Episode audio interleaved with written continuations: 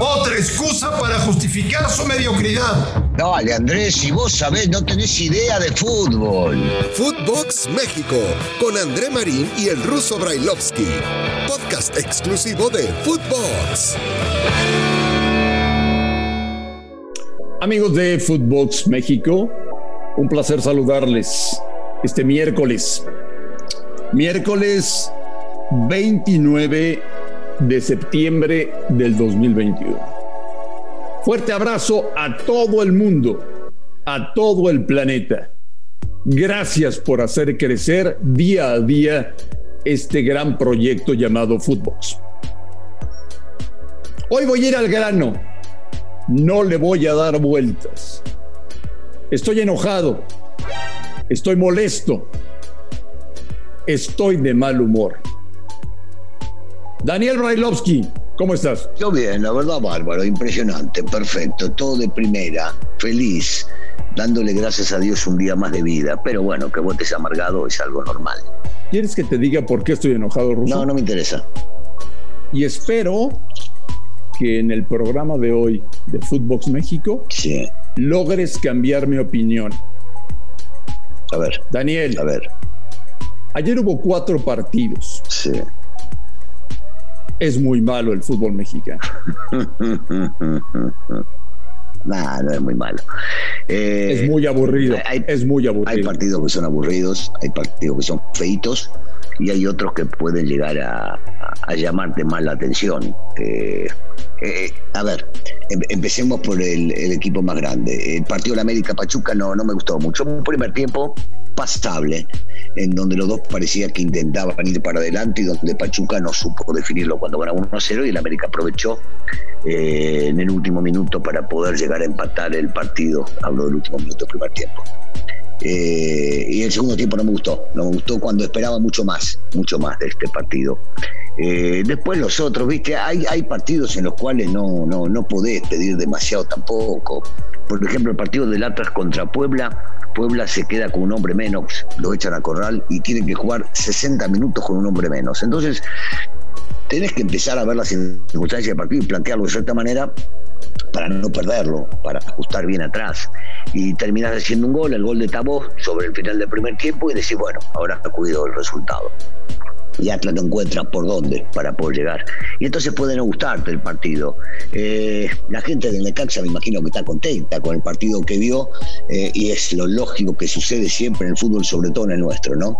Echan a un técnico, viene otro y de repente hay una revolución. El equipo crece, juega bien, hace goles y demás.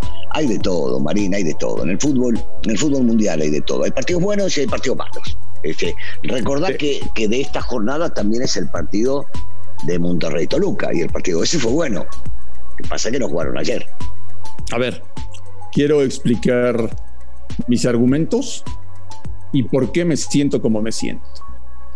Eh, si algo funciona, Rusto, cuando tú y yo platicamos, estamos al aire, en cualquier tipo de medio digital, es que tú sabes más de fútbol que yo. Y creo que yo sé más de televisión que tú. Bueno, estamos totalmente. Es una buena combinación. Es una buena combinación. Bueno, en 35 años, Ruso, que tengo de carrera, ¿por qué pienso que nunca habíamos estado tan mal? La liga es de baja calidad. Los directivos cada vez hacen peor las cosas. Quitaron el descenso cada vez meten más partidos intrascendentes contra clubes de Estados Unidos para ganar dinero afectando directamente a la liga. Se han dejado de producir jugadores interesantes. O sea, para el nivel de país que somos y para la infraestructura que tiene el fútbol mexicano, se producen buenos pocos futbolistas. No, podemos perder de vista que somos un país de 130 millones de, de habitantes.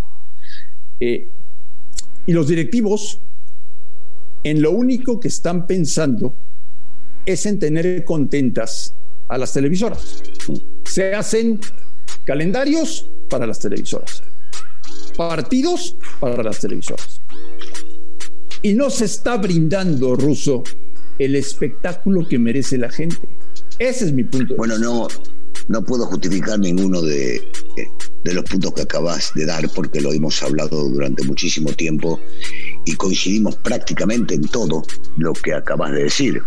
Eh, menos en el tema futbolístico que a veces sí se ven buenos partidos y otros no, pero que hay un abuso con respecto a la cantidad de partidos que se están haciendo y sobre todo eh, que no sirven para mucho, como los partidos que se juegan en Estados Unidos. Uno dice, ¿estos partidos para qué? Para lana. Estos partidos, ¿por qué se juegan? Por un tema de lana.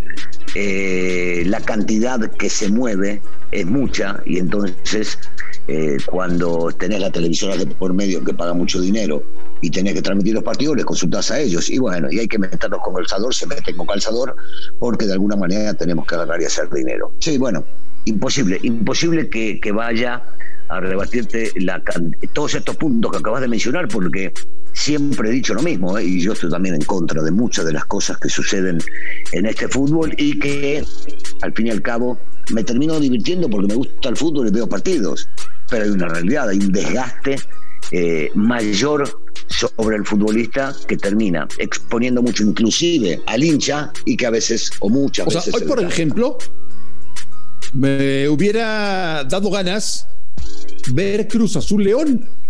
Pintaba para ser un partido sí. atractivo. Los sí, últimos claro. dos campeones del fútbol sí. mexicano se enfrentaban en el Azteca. Ajá. ¿Por qué no? Porque el Cruz Azul tiene que ir a jugar una cosa que se llama Campeones Cup, que no es avalada por nadie, que espero que no le vean la cara a la gente, que no tiene nada de interesante y que enfrenta a los últimos dos campeones de la MLS contra el fútbol mexicano.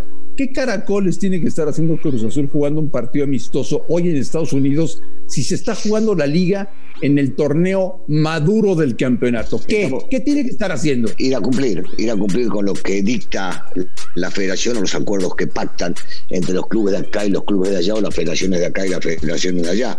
Porque vos decías, espero que no le vean la cara a la gente. A ver, se Juan Columbus, eh, cada vez que la selección viajaba a jugar a Columbus veíamos de que era muy difícil para mexicanos llegar allá. Punto uno, no quieren o quieren tener localía eh, Columbus Club porque para ellos sería muy bueno ganarle al campeón de la Liga Mexicana como para exponer y mostrar que la liga de ellos está en crecimiento. Ahí estamos de acuerdo. Después en televisión lo vamos a ver, lo vamos a ver porque eh, nos interesa el fútbol, porque nos gusta, porque queremos ver un partido más y porque tenemos que hablar de ello. Nos guste o no, vamos a terminar hablando de ello. Entonces, eh, sobre el tema de la gente, insisto, no creo que haya mucha afición, más de 100 o 150 personas. Eh, que pertenezcan o que quieran al Cruz Azul o a México y después va a ser toda gente de allá que seguramente deben hacer y lo sabemos muy bien las cosas para atraer a su propia gente, la gente del Colombo. Pero a mí, a mí me da coraje, Ruso. Tú, al igual que yo, habremos visto la publicidad de este partido, ¿no? Sí. Vamos por la hegemonía. Demostremos que somos siendo los mejores. Vamos, Cruz Azul, a poner en alto el nombre de México. Bueno, es lo que quieren ah, vender ellos. Vos imaginate, vos te acordás que hace creo que dos semanas, no, antes de que quede eliminado Cruz Azul contra Monterrey, eh, y estoy hablando de la Cunca Champion, decía su técnico, Reynoso, eh, no solamente vamos por un campeonato, vamos por más de uno. Y en ese momento hablaba de cuatro, uno era este el otro era la Conca Champion. Bueno, uno ya se les cayó.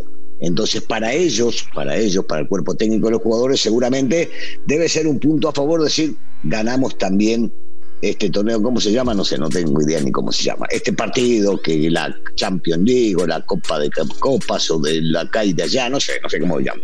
Para ellos debe ser importante. Nosotros sabemos que esto es solamente un negocio. Bueno, hoy continúa la fecha 11 no termina. No, por, por, cul, por, cul, por culpa de los eh, Van a faltar dos partidos. Hoy no se juega Cruz Azul León. Sigo sin entender por qué no se juega hoy el Puma Santos. Sí. No lo puedo entender. Que alguien me explique por qué un partido que se tiene que jugar sí. hoy, 29 de septiembre, lo cambian para el 4 de noviembre. No, no entiendo. No, no entiendo. este. Y bueno, pues a seguir viendo fútbol. Daniel Brailovsky, antes de irnos.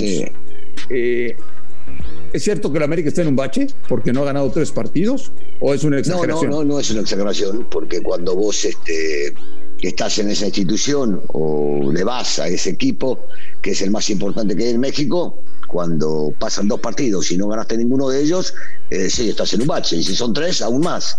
Entonces eh, hay que salir de esa y empezar a rescatar partidos, pero que sirvan de, tres puntos. El hecho de perder uno y empatar dos no te deja absolutamente nada. Entonces yo digo que sí, está en un bache, en un bachecito, porque sigue estando primero. Si no, ¿qué dirán los demás, no? A dónde se encuentran. Pero tiene que salir, tiene que salir rápidamente porque es el América, es el más grande.